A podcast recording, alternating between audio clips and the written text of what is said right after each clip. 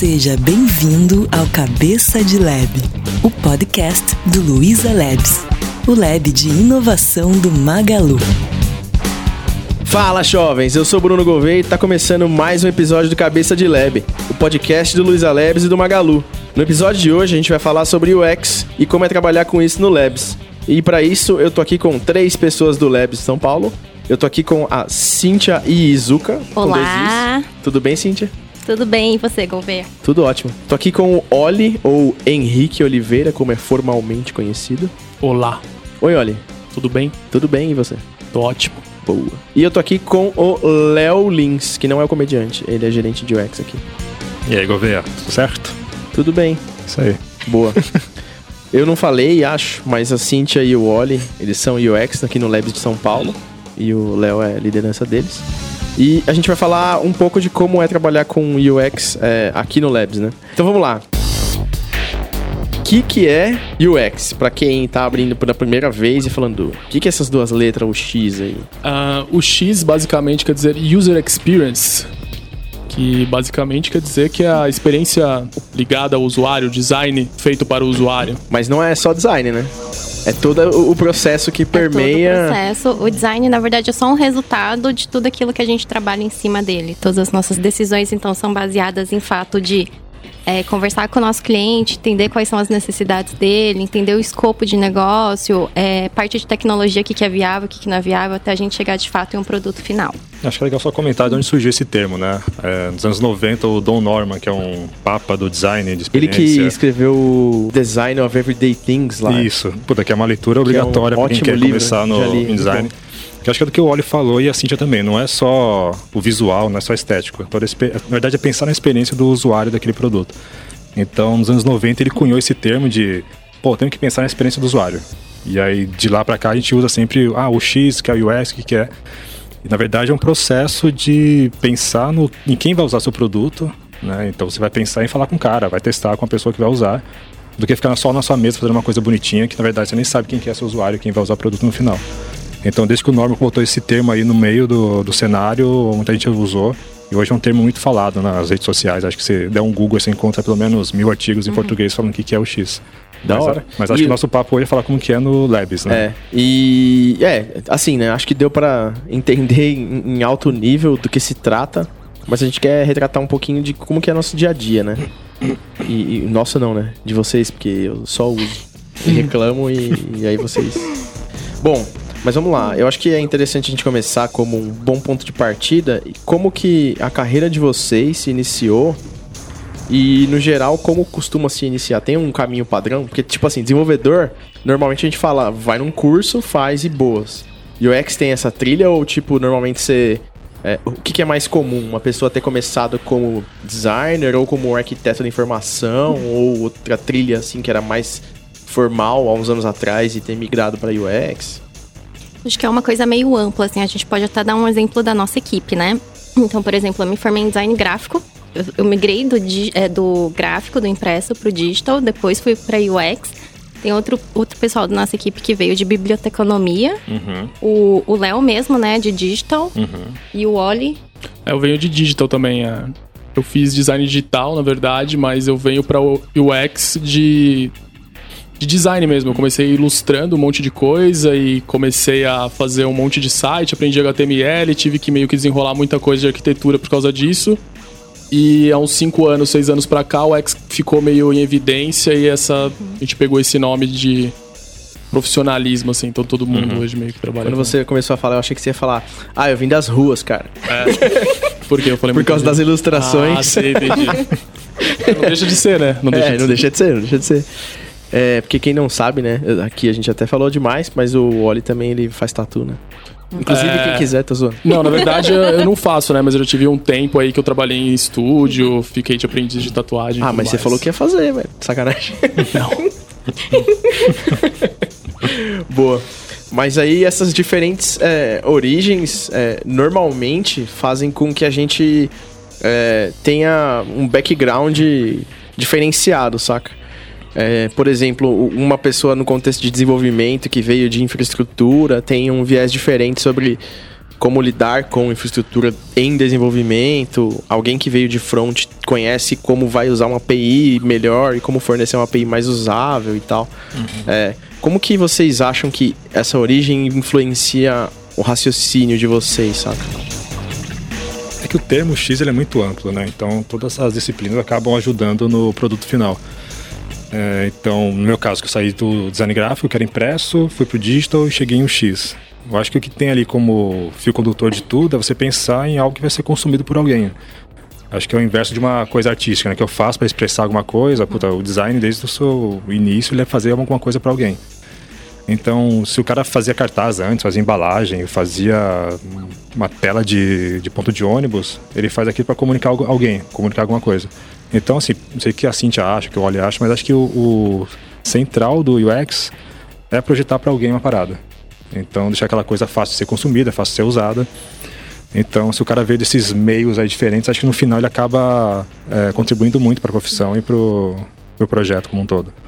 Não, acho que sim. Acho que o. Não sei, é uma opinião minha. Eu acho que trabalhar com X ele é muito menos artístico do que qualquer coisa que você trabalha num- numa área de web. Assim. Hoje a gente pensa muito mais em dado e como as coisas vão funcionar de um jeito bom que não é pra gente necessariamente, mas sim pra quem vai consumir. Do que esse lado artístico que vem de ilustração e web design, acho que isso que diferencia muito essas duas coisas. É, e a gente projeta tudo e a gente tem justificativa pra tudo, né? Então a gente não faz um design porque é bonito, por achismo, não. A gente tem um embasamento teórico nisso tudo. Nossas decisões são muito bem fundamentadas. Eu acho que esse é o ponto. E você, principalmente, olha, é, que veio de um lance mais de ilustração e tudo mais. É, se eu tiver errado, você me corrige, tá?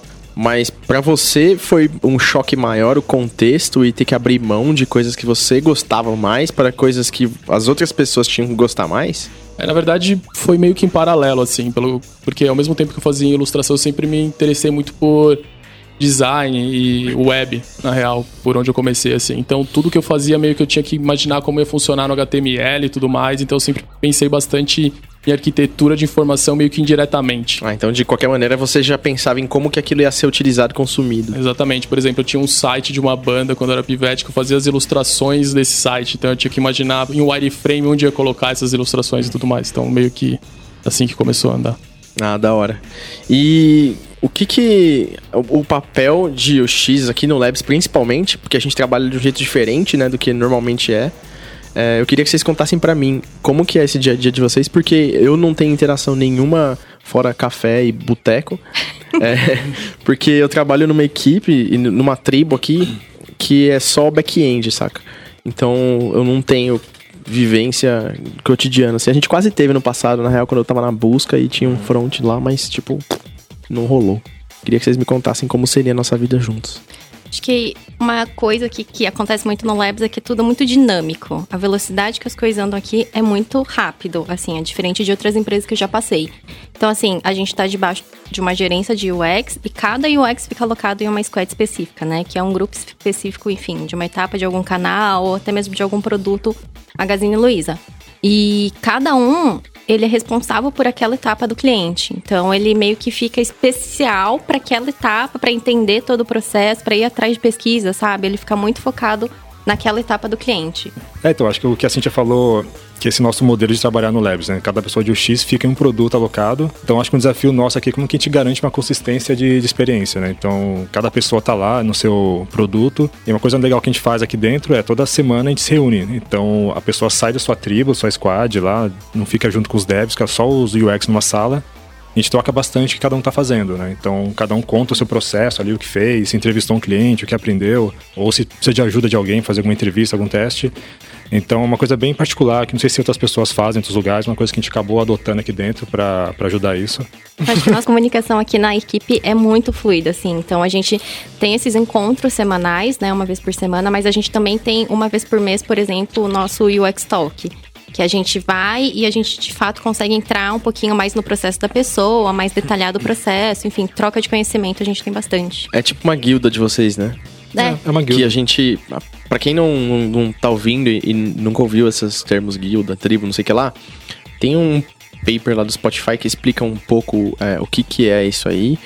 E eu me comprometo a colocar no comentário do, do episódio do podcast um link lá pra todo mundo poder acessar.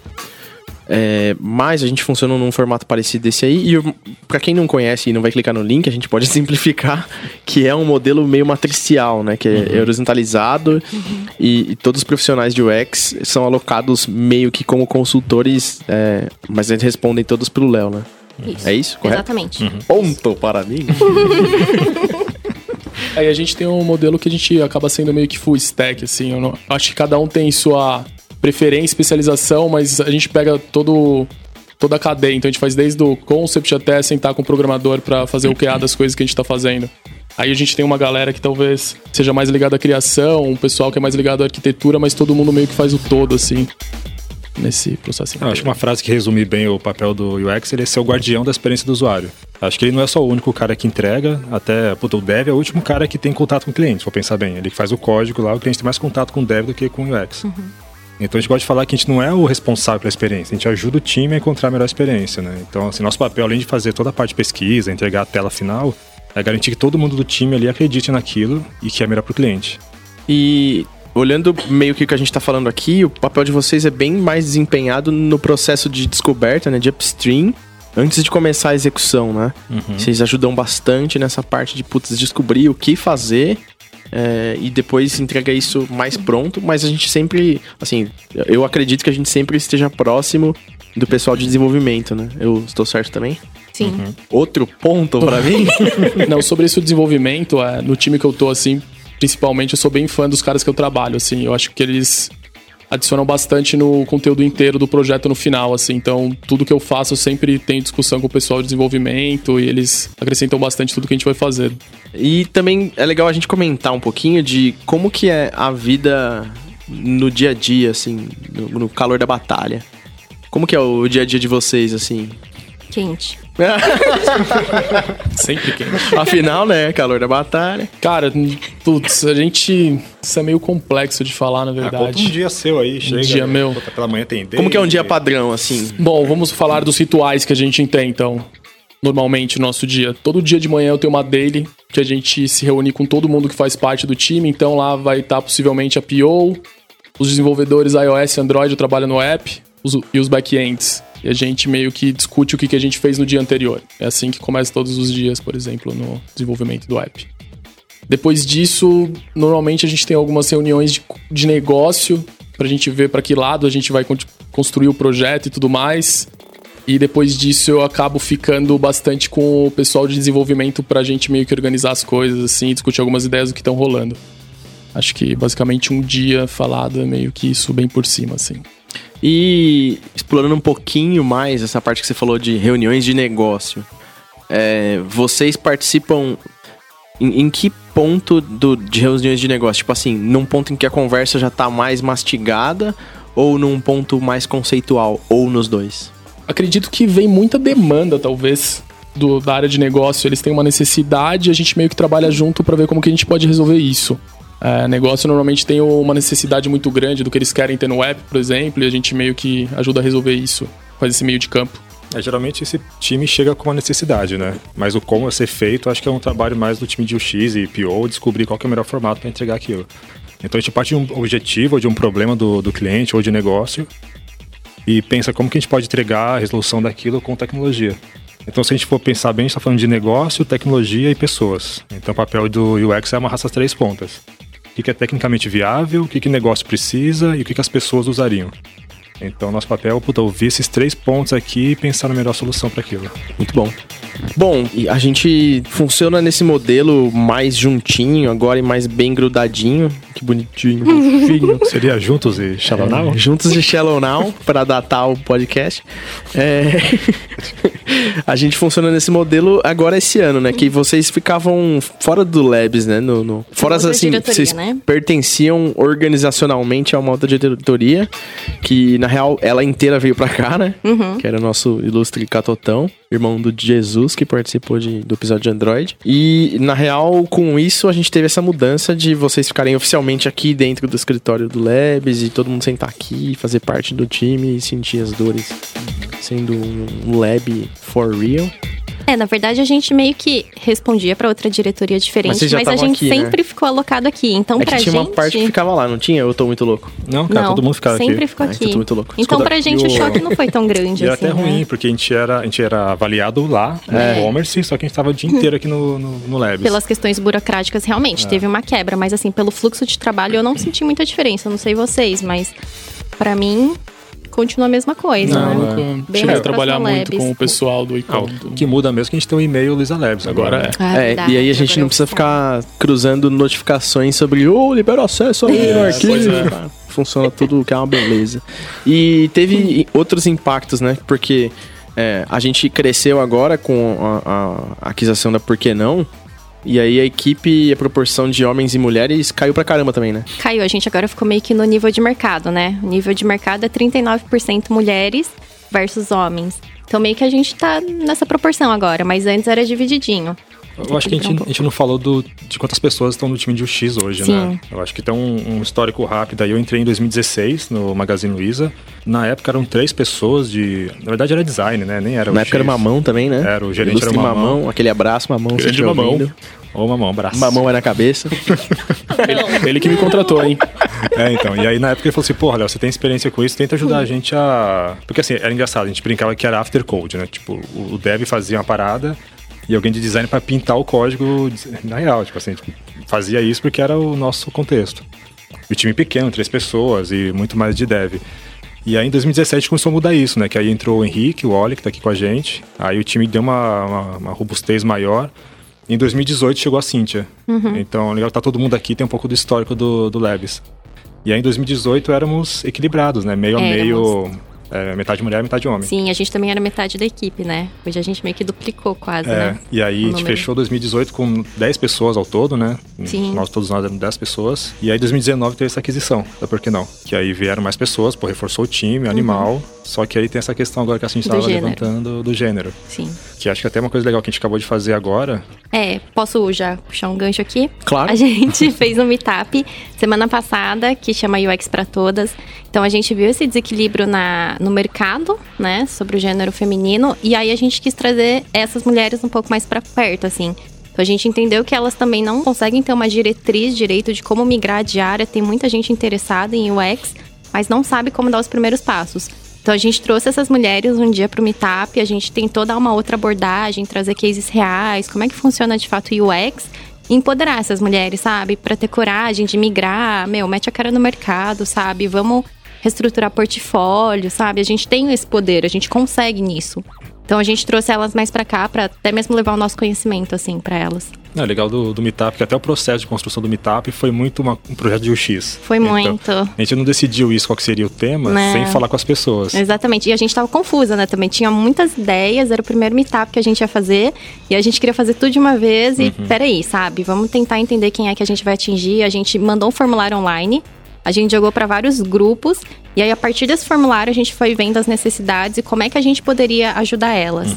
Então, assim, tudo foi embasado em, em questões, assim, sabe? Em quantitativos. Sim. O que eu achei animal foi engajamento, assim, sabe? Porque, Sim. assim, normalmente os meetups que o Labs organiza, é, a gente organizou, acho que esse foi o segundo, né? O primeiro, ou segundo ou terceiro, eu não lembro. Mas esse foi o primeiro que eu vi um engajamento muito grande, assim, muito grande.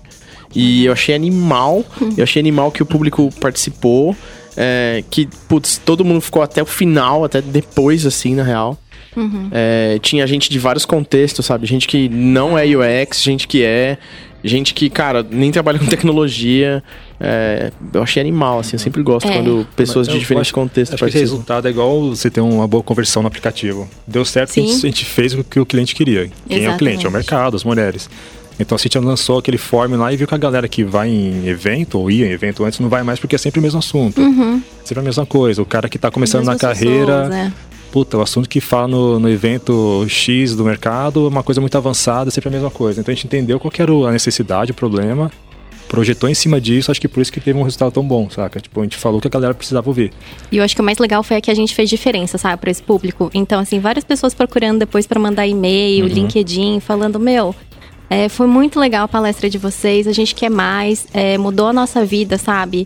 Realmente eu consigo migrar de área, eu entendi o valor de um UX. Então, assim, a gente conseguiu levar esse valor que realmente era o que a gente estava querendo.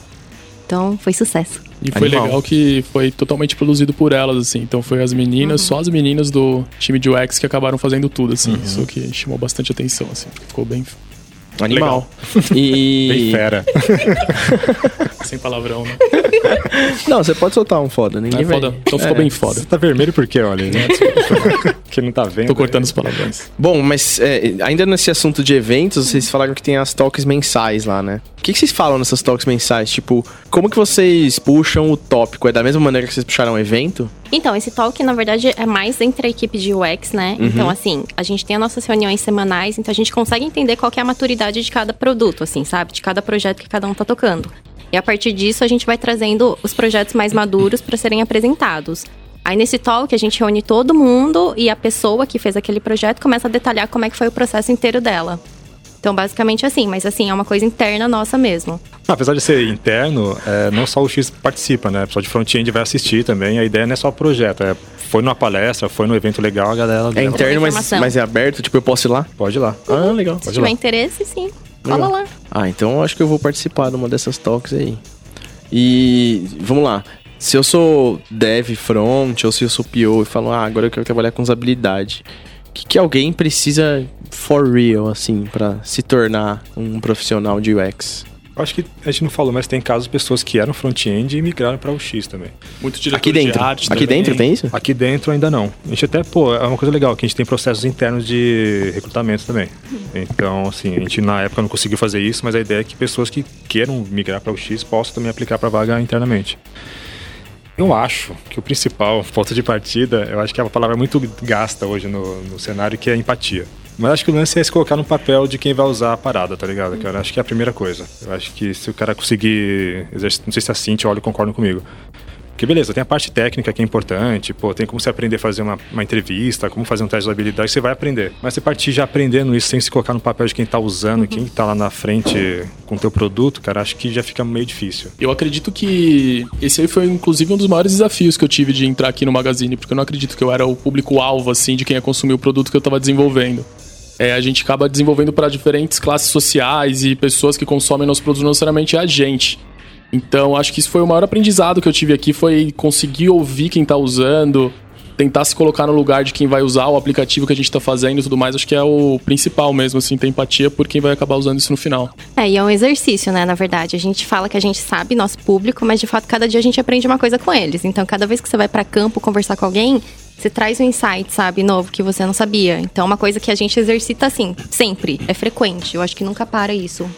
É, é um puta aprendizado mesmo, né? A gente fez até uma imersão um dia desses que a gente ass- a Cintia foi conhecer um entregador, né? Um, Foi, um carreteiro. um carreteiro, que é do Magazine Luiza. A gente faz um aplicativo que o cara usa lá pra saber onde vai fazer a entrega. A gente foi lá e fez uma entrega com o cara. É. Pô, no nossa mesinha aqui dentro do escritório, ar-condicionado, é uma maravilha, né? Você não imagina que o cara passa na rua, tá ligado? É, a gente nem fazia noção, né, na verdade, como era a dinâmica de trabalho dele. Então, a gente foi lá às 5 da manhã, lá no CD, entramos lá no caminhãozinho, né? A gente fez uma entrega e aí a gente conseguiu pegar várias questões que a gente conseguiu abordar no aplicativo, que era o nosso objetivo final, né? Então, é essa questão. A gente sempre ia atrás, de fato, de quem a gente tá projetando, né? Nunca... E muita gente fala, pô, mas o que, que precisa pra fazer isso? Não precisa nem de muita grana, cara. Até o Henrique fez um teste desse, um dia desses que era. Henrique? É, o Henrique, o Oliveira, o Oli. Nossa, que- olhe, nossa, é o velho. nome materno, Não né? faz isso. Henrique, que Henrique? Quem é Henrique, cara? Pra testar e conhecer o cliente não custa muito, cara. A gente pegou, montou um protótipo, fez a tela, botou no telefone e colou na loja do Magazine Luiza. Pegou um cliente tá saindo da loja e testou com o cara, velho. Então, assim, não gastou dinheiro com recrutamento de, de clientes, sala espelho, nada disso. É um modelo bem guerrilha, mas, pô, a gente foi pra rua e eu vi o cara usar e vi o cara usando, tá ligado? A gente ainda dá bombom pros clientes? A gente faz isso. Até aquele caso engraçado, né? Que a pessoa do nosso time entregou a sacola inteira de bomba pra pessoa que Nossa, sério? Tem pouco vergonha de falar que era um só. bastante. Nossa, velho. Porque eu lembro que uma vez a gente tava fazendo um Kaizen. Lembra disso ano passado? Checkout, possivelmente. Exatamente, do checkout. E a gente foi na loja é, testar umas coisas que a gente tava querendo aí. mudar lá, né? E eu lembro que a gente tava dando chocolate, né? Sim, pra quem participasse, a gente dava um chocolate assim, pô, você vai não vai ter muita coisa que você vai aqui, você vai gastar 15 minutos com a gente, a gente vai te dar um bombom aí. A gente filmava a interação da pessoa, né? Fazia um questionáriozinho e tal, rapidão. É, que a pô, pessoa nem preenchia, a gente falava e saía anotando, né? Foi bem massa isso aí, mano. É, isso é legal. O, o gravar é legal que você percebe a interação do cara ali, É. né? Se você fizer uma pergunta, ô, tá legal de usar, o cara fala que tá pra te agradar. Daí quando ele vai usar, você vê que, nossa, vê a que pessoa tá- deu várias cabeçadas É, aqui. total. E é um aprendizado pra gente também, né? Que a gente sempre, a gente lê muito antes de fazer a interface, pesquisa bastante, mas na hora que você dá na- o celular na mão do usuário, que você vê realmente o problema que ele vai ter ali, onde que ele vai clicar, a linha de raciocínio Verdade que ele vai honesta, seguir. né, velho? Então tem é essa o que tem de- que fazer, assim. E qu- esse lance de você. É um puta desapego, né? Você. Putz, você desenhou uma parada, uma usabilidade e tal, e aí você fala, putz, me parece muito que isso tá certo. Daí você dá na mão do cliente e você vê que o cliente tá penando. É, isso também é um, um skill necessário, né? Você saber lidar Sim. com. Assim, em toda profissão é. Mas pra vocês tem uma verdade bruta nisso, né? É, a gente sempre tenta não influenciar tanto quem vai usar o que a gente tá testando, justamente pra pegar esses pontos de dor aí que ele vai ter no processo que a gente construiu. É, eu lembro que o Léo me ensinou a ser neutro na interação com as pessoas. Falou, ó, aborda assim, não fala de tal jeito. Fala um pouco sobre isso, cara.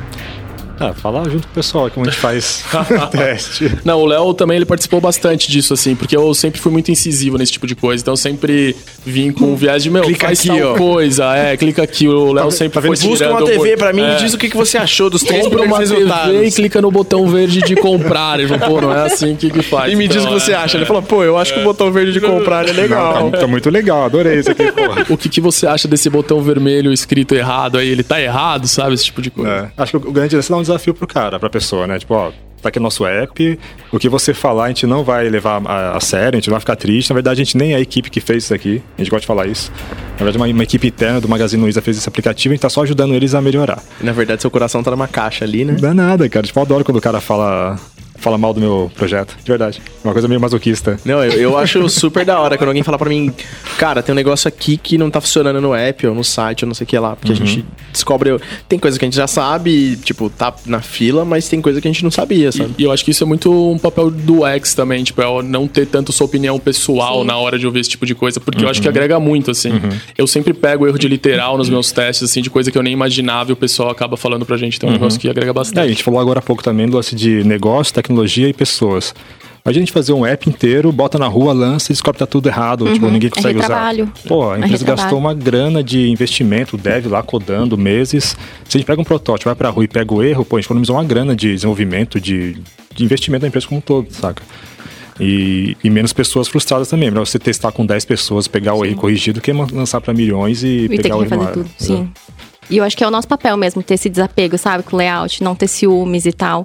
Eu acho que que a gente luta, na verdade, é pelo ideal pro cliente, sabe? Não pelos nossos achismos do que é o certo ou errado. E, e eu acho incrível quando eu vejo alguma coisa errada, ou errada não, né? Enfim, que não tá tão legal pro cliente antes de entrar em produção, sabe? Pra mim é incrível.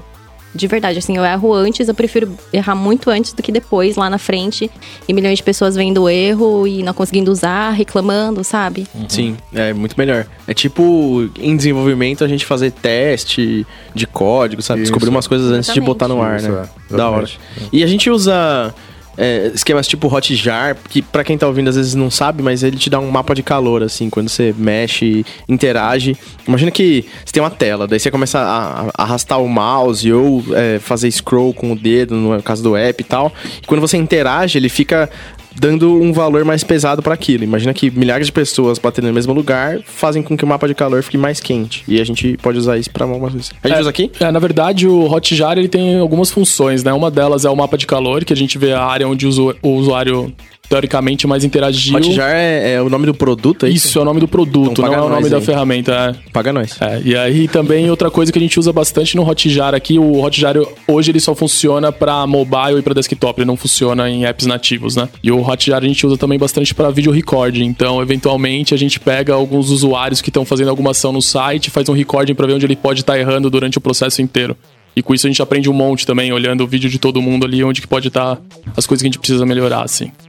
É, eu lembro no, no Kaizen mesmo, a gente fez, né, umas paradas com Hotjar. Acho que sim, no checkout a gente já passou. Porque a gente. Eu lembro de ter visto uns vídeos de, de umas paradas tipo, putz, por que, que o cliente não passa daqui, sabe? Eu vou ver aqui que é um Kaizen, cara. Kaizen? Kaizen é um design sprint.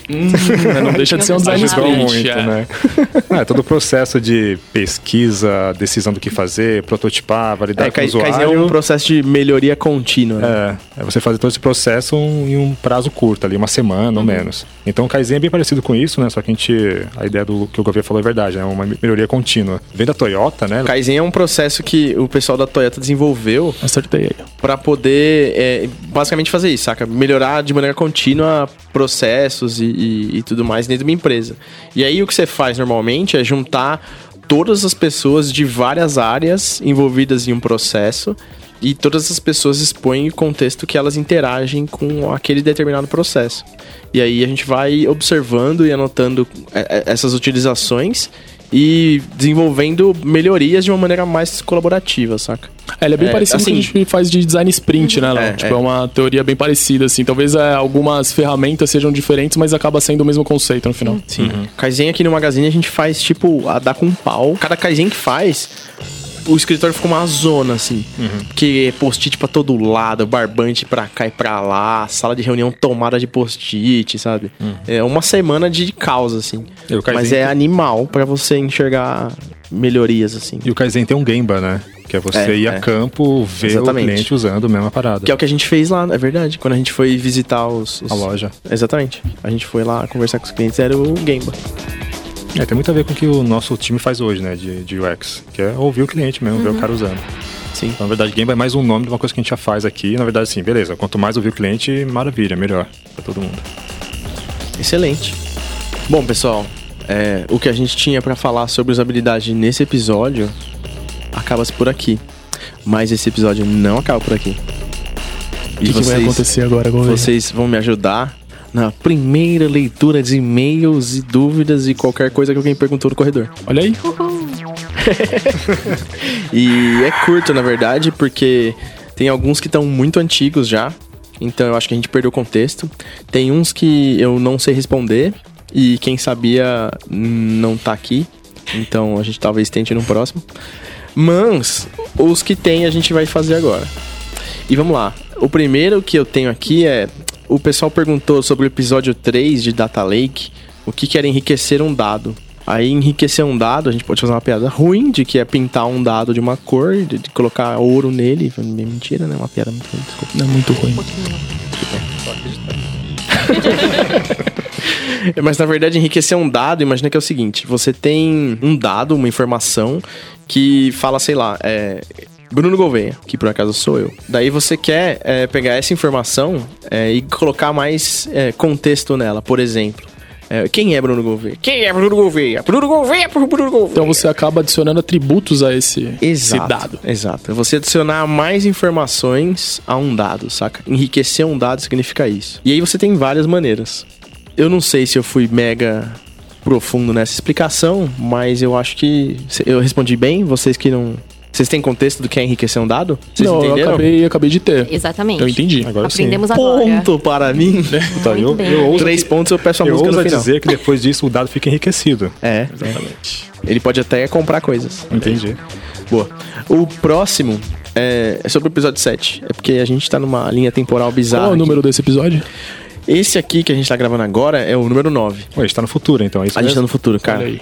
E o negócio que a Cintia falou que aconteceu semana passada foi retrasada.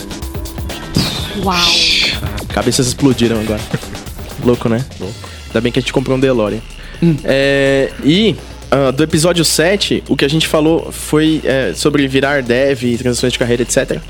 E perguntaram pra mim algumas coisas relacionadas a, putz, onde eu posso aprender mais pra é, mudar de carreira? Ou é, como que eu posso, com- tipo, me interagir com pessoas que mudaram de carreira? Ou também perguntaram sobre mentoria, sabe? Ah, onde eu posso encontrar um mentor e tal? Ou dicas de carreira.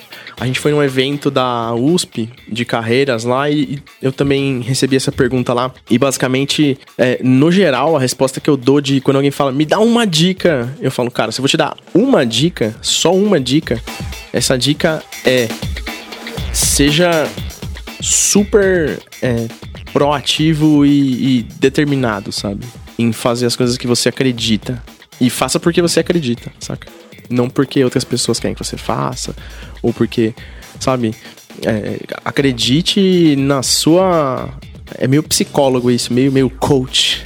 Mas é, é verdade, sabe? É, acredite no que você quer, nos seus valores e, e no que você tem de propósito, sabe? E vai em frente. É, porque assim, independente da carreira, do percurso que você quer ter, Você vai encontrar dificuldade e esses momentos vão te testar. Se você não tiver for real querendo uma coisa, você vai desistir. Então é tipo, vá naquilo que você acredita. Porque a vida revida. E como que é essa história de programador? Normalmente você precisa ser mais autodidata ou ter alguns cursos que você procura, assim? Putz, cara, tem várias, várias coisas diferentes, saca? Eu conheço programador, eu sou autodidata, é, e depois eu comecei a fazer curso. E tem gente que começa direto em curso e nem era, tipo, nem técnico nem nada e acaba gostando e deslanchando. Não tem receita de bolo pra nada na vida, né? É, exceto pra fazer bolo. Ah, é. ok. É, bom, e fora isso, é o que eu falei foi o seguinte: é, é muito bom se aproximar de comunidades, das linguagens. É, hoje em dia tem bastante comunidade. Eu conheço mais as de Python porque eu desenvolvi nos últimos anos mais em Python e observei mais. Eu não participo de nenhuma ativamente, eu só observo de longe é, porque é meio caótica minha vida e minha agenda. Então é bem desafiador conseguir participar. Mas o que eu falo é: participe de comunidades. É legal e o pessoal é bem aberto a, a interagir, sabe? Dar dicas. E, no geral, em Python, todas as comunidades que eu conheço são bem abertas assim. Eu não conheço mais de muitas outras linguagens. Eu conheço comunidade de produto também, porque ano passado eu exerci um papel de produto bem mais forte do que esse ano. E o pessoal de comunidade de produto também é, é bem aberto a trocar ideia e compartilhar dores e, e, também dar as choradas, porque, putz, cara, papel de produto é, é basicamente você tomar porrada muita parte do tempo, assim, e daí depois você começa a, a colher louros mas é um papel, é, é um papel bem ligado a ser resiliente. É, agora, sobre mentoria, mentores normalmente são pessoas que têm um contexto e uma vivência parecida com o que você está passando. Então é bem complexo às vezes achar um mentor, saca? Você pegar um mentor pela internet pode ser um problema, porque pode ser uma pessoa que nem tem a vivência. Então, você, quando precisar de um mentor, é legal pegar uma pessoa que é mais. Você tem mais empatia, entendeu? Por que isso? Porque o mentor, idealmente, ele vai te dar guias e, e dicas baseadas em vivência, com uns Qs e toques de, de coach, porque ele vai ter algumas técnicas para fazer isso, mas ele vai te dar um caminho das pedras mais fácil, assim. Essa é a ideia de um mentor. É, pelo menos assim, pelo que a gente conversa aqui dentro, pelos papos que eu tive com o Imbert, quando ele veio para cá de, pro Labs, chegou no Brasil lá. A gente conversou bastante sobre isso. É, e, e, tipo, minha experiência é meio essa. Mas assim, de qualquer maneira, é legal você perder o medo e sair conversando, sabe? É, trocando ideia sobre futuro, carreira, entendendo por que, que as pessoas fazem isso, as dificuldades e tudo mais.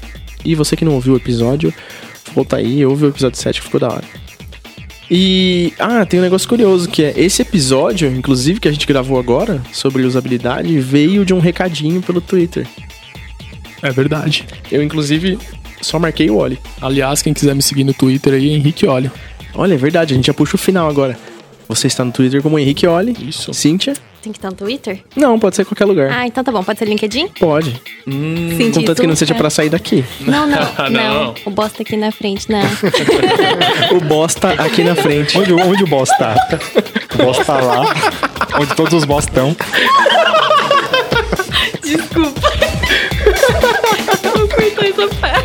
Não, deixa. Ah, não, vai ter que deixar, vai deixar. Nossa, não, foi Mas aí, ruim. mas e aí, como que acha a Cintia no LinkedIn? Então, é Cíntia, mas é C-Y-N-T-H-I-A ponto Izuka. I-I-Z-U-K-A. Tem como deixar Tá no link. Tá no É, link? tá no obrigada link. mãe, pai, né? E você, Léo, você tá onde e como? Eu tô no LinkedIn como Leonardo Lins. Leonardo Lins? Isso aí. Mas e se vier um comediante em primeiro lugar? É bem provável. É? tá no link aqui. Tá no link, olha. E eu sou o BF Gouveia e foi um prazer conversar com vocês. Muitíssimo obrigado. Muito legal. E acho que essa é uma primeira conversa de muitas sobre a maravilhosa profissão que vocês têm de facilitar nossas vidas. Valeu, galera. Tomara. Valeu. Valeu! Valeu. Cabeça de Lab, o podcast do Luiza Labs, o lab de inovação do Magalu.